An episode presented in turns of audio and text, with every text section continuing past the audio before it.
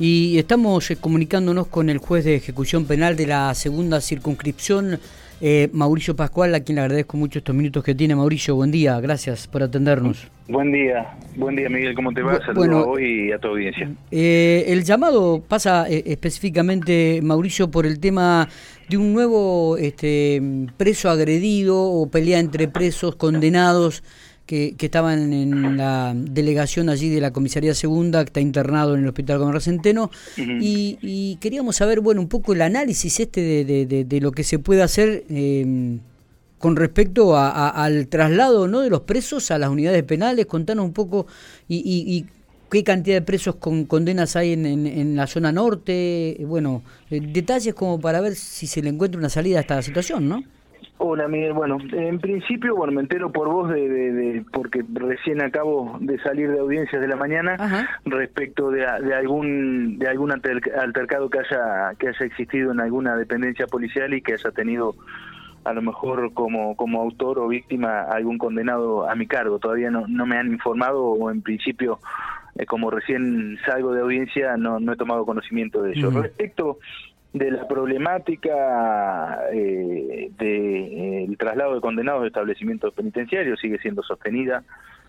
Es una cuestión que va agravando el hacinamiento de los condenados en las distintas comisarías eh, y alcaldías de acá de la ciudad de la segunda y de la cuarta circunscripción judicial porque eh, quien te habla tiene competencia en estas dos circunscripciones judiciales y te reitero el agravamiento constante se da por el no cumplimiento por parte del Servicio Penitenciario Federal eh, de los cupos que corresponderían a la provincia de La Pampa. Y no solo de los cupos que, que, que pueda llegar a existir por convenio en favor de la provincia de La Pampa. El servicio penitenciario en aquellas provincias que no tienen servicio penitenciario propio debe tomar los condenados provinciales eh, en razón de que, como siempre se ha sostenido, no solo yo, sino que lo ha sostenido también mi par de Santa Rosa, las comisarías no son lugares aptos para el cumplimiento de la pena. Si bien cumplen, como siempre decimos, una función destacadísima, el personal policial está destinado para otra para otra función. Pero bueno, te reitero, como te acabo de decir, resulta sostenido el incumplimiento por parte del Servicio Penitenciario Federal. eh, las comisarías y alcaldías están en, en, situación de hacinamiento. Eh, esto de manera mensual resulta informado al, al Ministerio de Seguridad de la provincia, como así también al Superior Tribunal de Justicia. Eh, y esa y esa es la situación y te reitero, estamos recibiendo ingresos de uno o dos condenados por circunscripción, o sea, el doctor Sarabia y quien te habla por mes cuando ingresan un número superior de condenas de manera mensual para el cumplimiento de penas en, los establecimientos penitenciarios. Digo esto porque hace un año hubo una víctima fatal aquí en la Alcaldía General Pico, hace un mes ocurrió un hecho grave también en la comisaría departamental de Quemuquemú y ahora ocurre este hecho en la delegación aquí de Comisaría Segunda, ¿no? Y cuando uno recaba datos, pudimos hablar con el fiscal, eh, serían condenados, con condena firme, es decir, eh, ¿cuántas personas están cumpliendo o están aquí en la zona norte este, detenidas con condena firme? A cargo, a cargo de mi jurisdicción, sí. a cargo de mi, de mi, de, mi competencia, perdón, que es segunda circunscripción y cuarta circunscripción, que es Victorica, Luantoro, eh, la zona oeste, eh, en total y al mes de febrero, porque el relevamiento que hacemos acá en la oficina, en la unidad de ejecución de penas de carácter mensual, tenemos que esperar que termine el mes de, eh, perdón, eh, que termine el mes de febrero para poder computar. Al mes de febrero teníamos en comisaría y alcaldía 103 detenidos alojados. 103 detenidos. En, todo, en la, exacto, en la totalidad, esto distribuido entre alcaldía, unidad regional segunda, cuarta, con más las comisarías que puedan llegar a existir en las distintas localidades eh, eh, de, estas dos circunscripciones. ¿Todas con condenas firmes? Todas condenas firmes, si no, no estarían en ejecución de pena.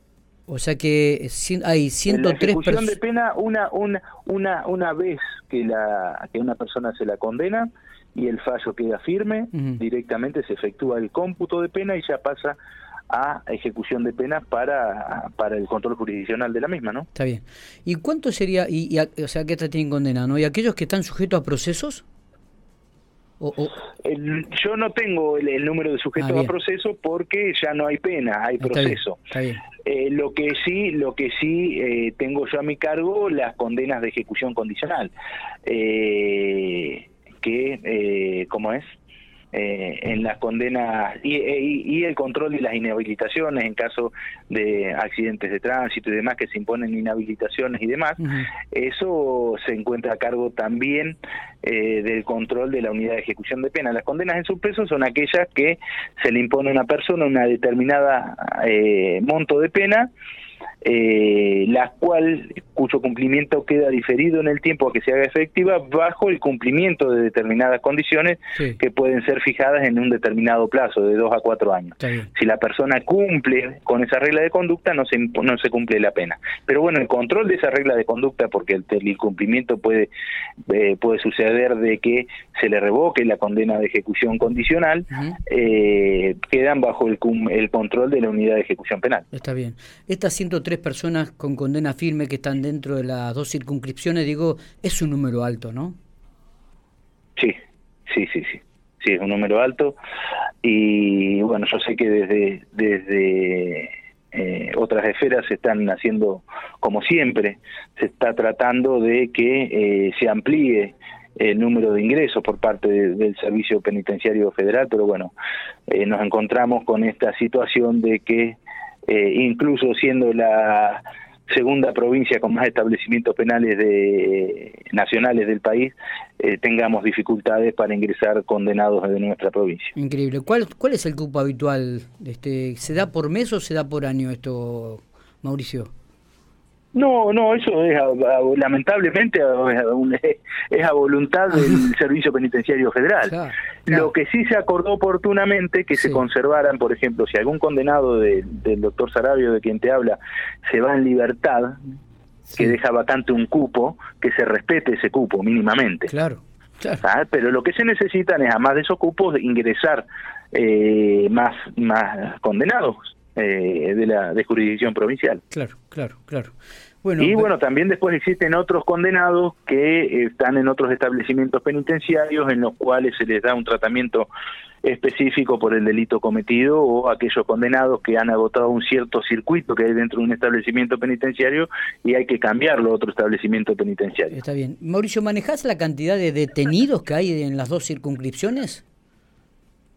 La verdad que no, yo de condenados detenidos sí te lo puedo decir, los sujetos a proceso no te lo puedo decir porque es un número que constantemente varía, a lo mejor por los reexámenes de prisiones preventivas que se puedan llegar a dar. El número que yo te puedo llegar a dar es de lo que está bajo mi, mi jurisdicción, que, son los condenados con, que están cumpliendo pena. Exactamente. Bueno, eh, Mauricio, gracias por, por estos detalles ¿eh? y gracias por atendernos. No, Miguel, por favor, gracias a vos.